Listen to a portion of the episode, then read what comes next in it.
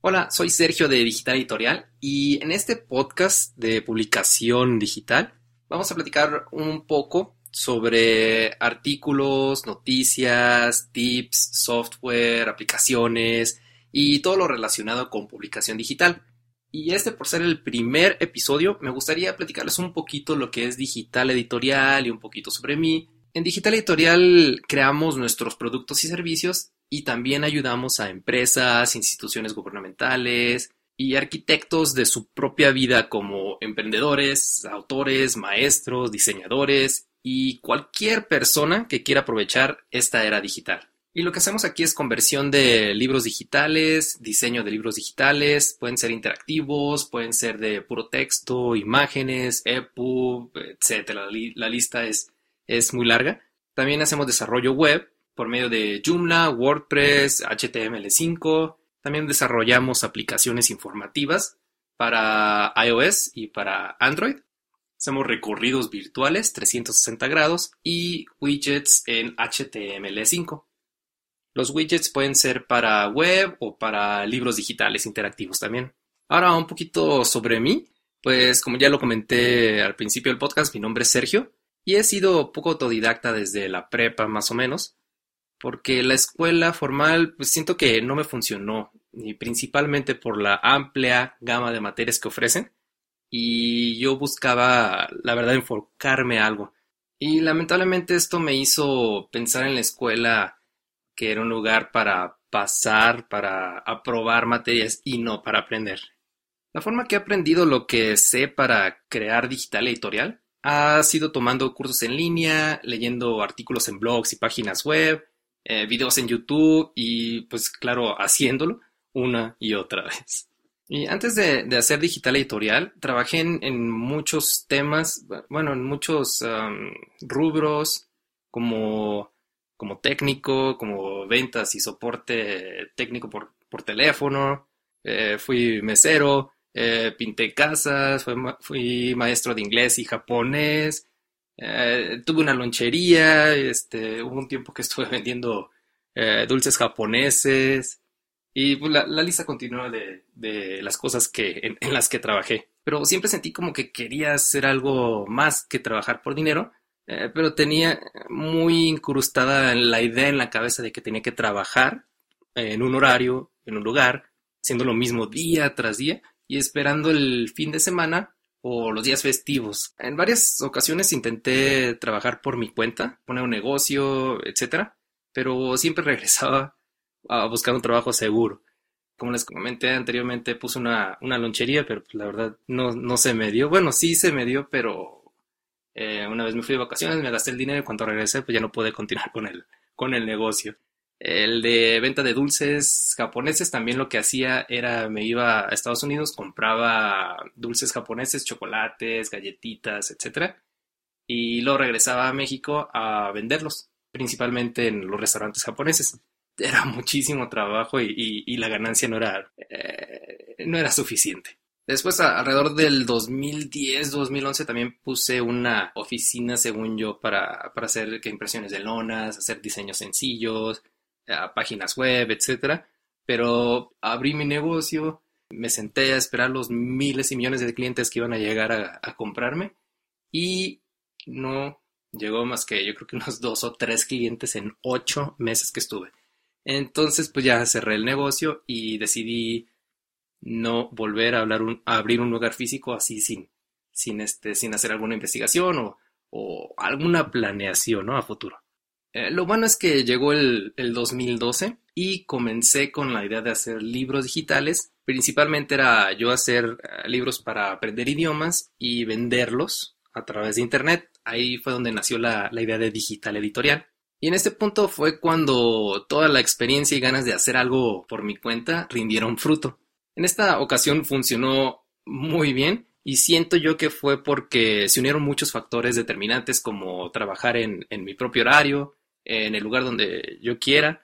Hay días que lo empiezo a trabajar a las 7 de la mañana y no dejo hasta las 4 de la tarde, descanso un ratito y luego otra vez y hasta las 12 de la noche. Pero hay ocasiones en las que a lo mejor en mediodía no, no hago nada, bueno, nada así relacionado al trabajo.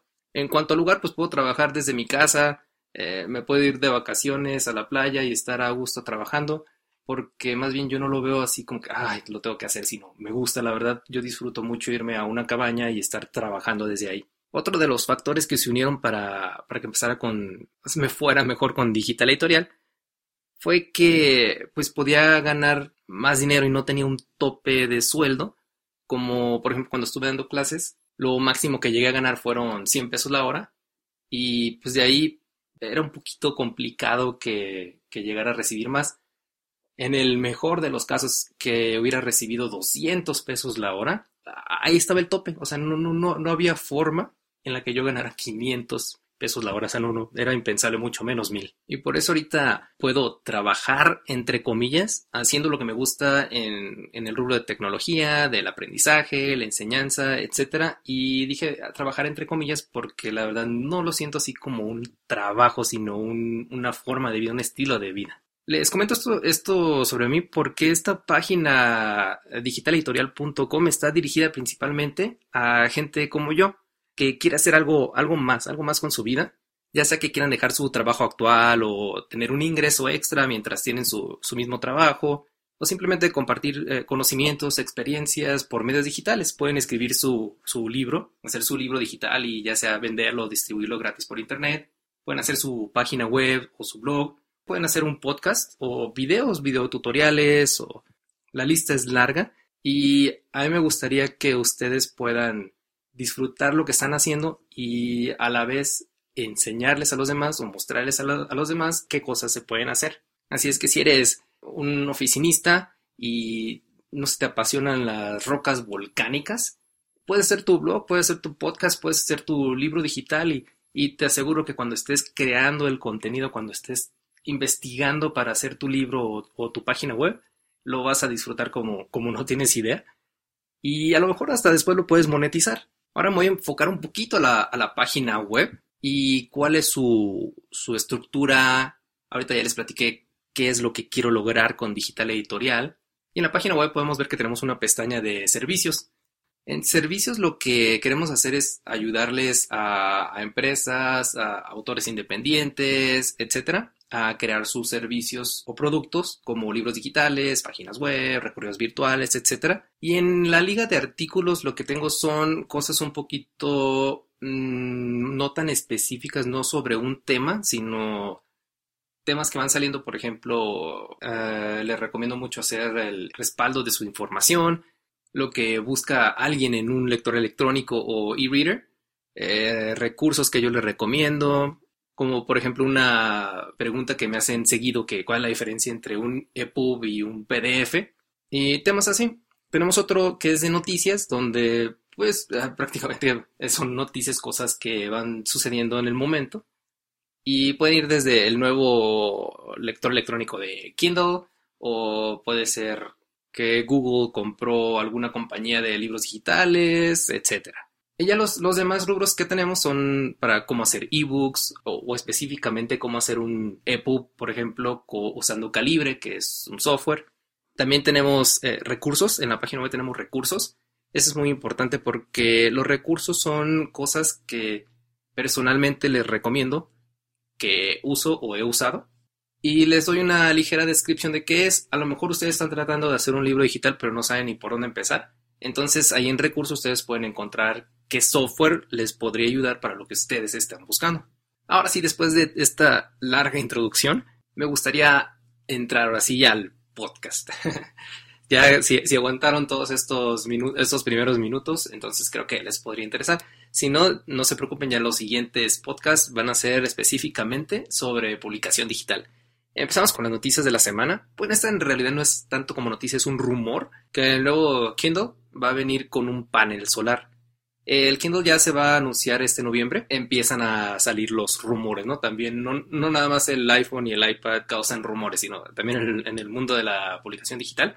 El Kindle y Amazon son superestrellas. Entonces, el Kindle que están planeando que venga con panel solar es el Voyage. Ah, rapidito, tenemos ahorita tres modelos de Kindle, que es el Kindle, así nada más se llama. El segundo se llama Kindle Paperwhite y el tercero se llama Kindle Voyage. Entonces el Voyage es el que vendría con panel solar.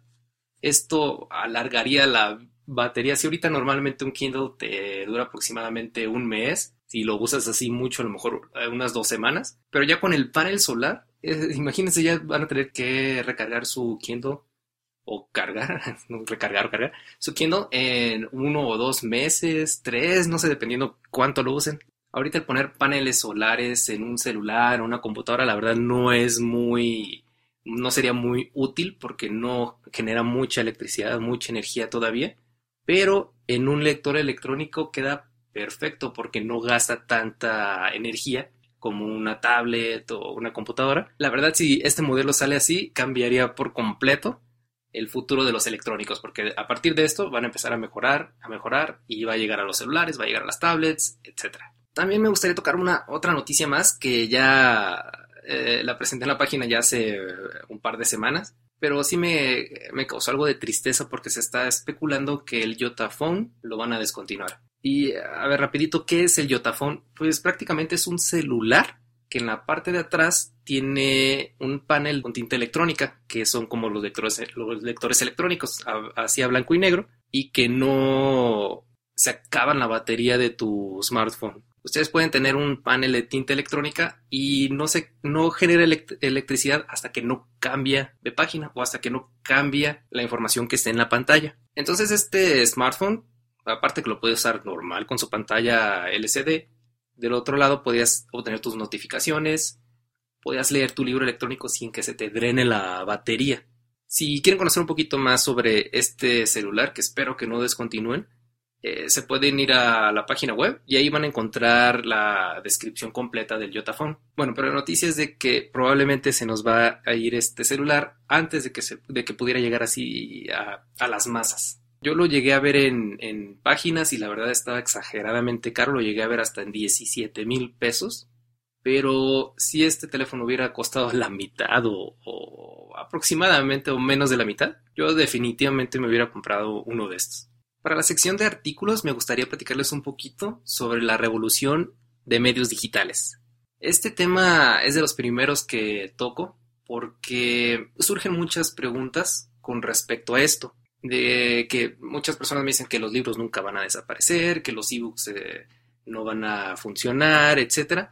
Y incluso este tema lo toco mucho en las conferencias que doy porque me gusta mucho comparar eh, lo que ha pasado con la música, lo que está pasando ahorita con video, con lo que viene en cuanto a libros digitales. Si comenzamos con el tema de la música, eh, nos, regresamos al 99. ¿Recuerdan cuando teníamos todavía el, el dial-up, que teníamos internet? Y, ah, mm, creo que no, no debe haber hecho ese sonido, ¿eh? no quedó nada bien. Pero bueno, estamos hablando de Napster en 1999, cuando la descarga de una canción de 2, 3 megabytes podría tardar un día entero, pero la verdad, personalmente me causaba mucha emoción el, descargar una canción y, dejarla en la tarde, noche, en la mañana ya la tenía, o sea, era algo increíble, no sé si les tocó la edad que tengan, pero la verdad era muy, muy, muy emocionante descargar música allá por los finales de los noventas. Luego en el 2001 salió el iPod que para mí, pues el periodo entre el 99 y el 2001 fue cuando se redefinió lo que viene siendo el futuro de, las de la distribución de medios, medios eh, digitales. Ahora, si se fijan, es muy diferente el mercado de audio, video, libro, y ahorita lo que es digital, al compararlo con 15 años atrás, está súper diferente y muchos de nosotros no podría, o bueno, más bien de las, de las generaciones nuevas, no, no se imagina una vida en la que ibas a ¿qué, videocentro o blockbuster a rentar una película, una VHS y la tenías que regresar y eh, no regresar a la tienda, bueno, sí regresar a la tienda, pero me refiero a regresar la película eh, si no te cobraban extra. Es muy diferente ya ahorita todo eso. Luego llegó iTunes que representó un nuevo modelo de negocios. Cuando salió Napster hubieron muchos problemas de piratería y demandas, etcétera, pero llegó iTunes con la respuesta que era vender la música en Internet. Era muy sencillo de hacer, pero nadie lo había hecho. Y ya a partir de eso es normal comprar música en Internet, incluso con servicios de streaming como Spotify, como Apple Music, que acaba de salir hace poco. Eh, YouTube también está sacando su servicio de streaming de música. Google también tiene su servicio de streaming. Y ahorita ya, pues, ¿quién escucha un cassette o quién escucha un álbum? Hay gente que sí todavía tiene discos compactos, pero pues seamos sinceros, todos escuchamos música en la computadora o en el celular o en la tablet o tenemos nuestro MP3 dedicado a música. unos años después, eh, aquí sí tardó un poquito, más o menos unos 10, 15 años más o menos para que lo mismo que pasó con video, perdón, lo mismo que pasó con audio pasara con video y yo le atribuyo esto principalmente a la velocidad de conexión. Todavía es mucho más fácil descargar una canción de 3, 5 megabytes a una película de 1 o 2 gigabytes. La compañía que se dio cuenta de esto fue Netflix. Netflix antes lo que hacía era rentaba películas físicas, rentaba discos y empezó a hacer el servicio de streaming de programas y de películas. Después llegó Hulu y pues vieron esta, esta super oportunidad y ahorita son empresas multimillonarias. Eh, rapidito, streaming lo que hace, bueno, estos servicios tú pagas una mensualidad y con eso tú tienes acceso ilimitado a todo el repertorio de películas o de programas que ellos tengan. Y tú puedes ver estos programas y esas películas desde tu computadora, desde un Chromecast, desde Apple TV, celulares, tablets, etc. Y como les comento, pues es ilimitado. Ustedes pueden ver todo lo que quieran cuando quieran. Después de esto, pues ya no, no puedes volver a ver la, televisión normal porque ahí en la televisión te dicen qué ver, te dicen cuándo verlo. Y con, net, con servicios como Netflix, eh, aquí en México está Claro Video, Hulu, también lo mencioné. Tú ya decides qué quieres ver y cuándo lo quieres ver y cuántas veces lo quieres ver. Comparándolo rapidito, esto de video con, con los libros que me dicen que nunca van a desaparecer Estoy completamente de acuerdo que nunca van a desaparecer los libros físicos, pero ahorita, por ejemplo, con el video, no les voy a decir que van a desaparecer las televisoras o las cadenas de televisión, pero sí les están dando, sí están revolucionando todo este sistema. Entonces, si las cadenas de televisión no se actualizan, esas sí van a desaparecer. Y ahora sí llegamos a nuestro tema principal, que son los libros, los libros físicos o los ebooks. En con ese tema el lanzamiento del iPad en el 2007 y después con el Kindle es cuando para mí inició la revolución del libro electrónico. Digo que para mí estas fechas fueron el parteaguas porque los libros digitales tienen, tienen decenas de años que ya existen, pero estaban muy caros o no era cómodo de leer en una computadora sentado.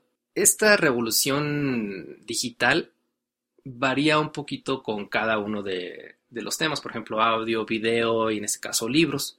Porque en realidad cuando tú te pones, por ejemplo, a estudiar para un examen o estás haciendo una investigación, requieres de más de un libro. No puedes tener, no puedes hacer una investigación o una tarea. Bueno, sí puedes, pero es más como hacerlo con varios libros abiertos. También eh, una diferencia es de que una película o, una canción la escuchamos en unos minutos o un par de horas y la vida de una tablet, por ejemplo, sí te dura eso fácilmente. Pero si te pones a leer un libro, sí vas a tener que recargar tu Kindle o tu lector electrónico más de una vez para terminarlo. Un tema importante, un punto importante para que la gente se pase de los libros físicos a los digitales es la biblioteca, el espacio físico que requieres tener para tener tu colección de libros. Yo, bueno, todavía tengo una biblioteca muy amplia de cuando leía cuando estaba en la prepa universidad. Y la verdad está, está muy exagerada, así abarca una pared completa, pero como no está en mi casa, está en casa de mi mamá, no me estorba. Pero ahorita ya toda esa biblioteca la podría traer en un dispositivo. Si es un lector electrónico como el Kindle, por ejemplo, que le caben más de mil libros, pero si lo tienes en una, en una tarjeta SD, por ejemplo, lo puedes traer en tu tablet o en tu celular y puedes traer ahí sí muchísimo más libros que con un lector electrónico. No es muy recomendable traer esa cantidad de libros en el lector electrónico porque si no luego no vas a saber leer pero la ventaja es de que puedes leer lo que quieras cuando quieras. Cuando tengas antojo de leer un poquito de matemáticas o, repasar química o leer un cuento, ahí lo vas a traer siempre contigo. Una de las razones fuertes por la que no creo que la gente deje de comprar libros es porque como que se asocia tener tu biblioteca en tu casa con que eres culto. Entonces a la gente sí nos gusta, ¿no? Que lleguen a la casa y vean ahí eh, los, libros que tenemos. Tenemos nuestros libros de filosofía o o psicología o matemáticas, lo que queramos que la gente vea que estamos leyendo. Pero pues a la próxima generación ya no le importa tanto presumir los libros, más que nada porque ya están creciendo en un tiempo en el que la gente está leyendo en, en celulares y en tablets. Esta revolución enfocada al libro digital va a tomar mucho más tiempo que el audio y el video, por, pues, principalmente por esas razones que les comenté, pero a medida de que vaya avanzando la tecnología y nosotros podamos leer en cualquier parte que eh, nos eh, podamos comprar una hoja flexible, no sé, el tamaño de un periódico o tamaño carta, que podamos doblar y no se rompa, y, bueno, y que cueste, no sé, unos 10, 20 dólares, vamos a poder, vamos a tener varias de esas y es como tener varios libros abiertos. Eh, incluso Microsoft sacó un proyecto ya hace muchos años que era el de tener una computadora prácticamente en la mesa de tu casa o en la mesa de tu cocina o en la pared, etcétera y ese tiempo se acerca cada vez más y más en la que podamos tener una pantalla en cualquier parte, en la puerta de tu refrigerador, en la ventana de tu carro, en, los, en los espejos de tu baño. Y también mientras avance más y más la tecnología para obtener energía, ya sea, ya sea solar o cualquier otro tipo, vamos a poder cargar libros sin que tengamos que estar cargando todos nuestros dispositivos de energía. Y con base a eso yo calculo que en unos 10 años aproximadamente es cuando va a llegar el verdadero cambio de los libros físicos a los libros digitales. Y ya para tocar el último tema de esta revolución digital es el software. Esta sí va a ser rapidito. Tenemos lo, hace unos años que teníamos que comprar el disco físico e instalarlo. Eh, y ahorita ya el modelo de negocio está cambiando. Ya ahorita se descarga desde internet por medio de ya sea una aplicación a tu smartphone o a tu tablet o simplemente ir a la página de la persona que hizo el software, de la compañía que hizo el software y comprarlo desde ahí y descargarlo. Esto también es muy útil porque antes se te perdía el disco, se te rompía y pues ya te quedabas sin programa. Pero ahora puedes volver a descargarlo. Yo tengo, uso uno que es para hacer plantillas para Joomla o para WordPress. Se llama Artisteer. Lo voy a dejar en la, en la liga. Que yo lo compré hace, que será como unos 6, 7 años más o menos y como yo formateaba mi, antes tenía mi computadora con Windows y yo cada seis meses la formateaba porque siempre se me llenaba de virus y tenía que volver a descargar el programa. Y pues, sin ningún problema, iba a la página, lo descargaba y lo volví a instalar. Y así sucesivamente. Y nunca tuve ningún problema. También está cambiando un poquito el modelo de negocio de comprar algo a suscribirte a algo. Servicios como Spotify para música, Netflix para videos, Adobe ya está implementando esto con su Creative Cloud, que lo que hacemos es pagar una mensualidad y no comprarlo. También tiene la opción de comprar, por ejemplo, Microsoft también con su Office, con su suite de Office, tiene esta opción de comprarlo ya sea por mensualidad o comprar el software completo. Y ya para cerrar, eh, nada más me gustaría dejarlos con algo que el valor real de las cosas no viene por lo físico, en cuanto a, todo esto de la, que tiene que ver con la revolución digital. Nosotros no pagamos para que nos den un, VHS. ¿Qué es eso, verdad? Que nos den un VHS o que nos den un disco o que nos den un aparato como una calculadora, un despertador. Lo que pagamos o lo que queremos utilizar es el servicio, la idea. A mí no me importa tener un despertador a un lado el celular lo tiene. A mí no me importa tener físicamente una calculadora, el celular la tiene. No quiero tener una, una lamparita para emergencias, el celular la tiene. No quiero tener un alterón de DVDs y de CDs de música. No, la verdad no tengo el menor interés en tener la, el objeto físico para poder hacer lo que yo quiero. Si yo quiero sumar cuántos dos más dos, pues no, no quiero tener una calculadora. dos más dos. Bueno, no quiero tener una calculadora, quiero sumar dos más dos. Algo que también me gusta mucho de esta revolución digital es de que está acabando con las grandes corporaciones que ahorita la verdad está, está acabando con la humanidad de la, avaricia de, una sola persona o de un grupo de personas que quieren tenerlo todo. Gracias a esta revolución digital se, se puede nivelar todo esto. Ya una persona con una computadora en un país tercermundista puede no tan solo generar ingresos extras, sino vivir de eso y a lo mejor hasta, bueno, no, a lo mejor no, lo he visto, volverse millonario. Se está nivelando automáticamente la balanza gracias a esta revolución digital. Hace unos 20 años más o menos, la gente necesitaba dinero para hacer dinero. Si tú querías ganar dinero, pues tenías que vender algo, tenías que vender algún producto físico, ya sea un dulce, eh, una bicicleta, lo que fuera. Entonces, tú ibas a crear una bicicleta, necesitabas dinero para diseñarla, para mandarla a hacer, para las partes, etc. Ahora no. Ahora alguien con una buena idea se puede hacer millonario. Bueno, dije hace 20 años, no, pero no, eh, Bill Gates sí empezó antes de eso.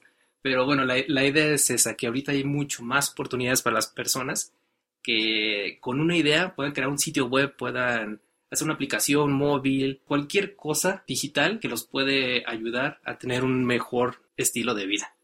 Y ya el último tema que tenemos en este primer podcast de Digital Editorial es relacionado con apps o con software.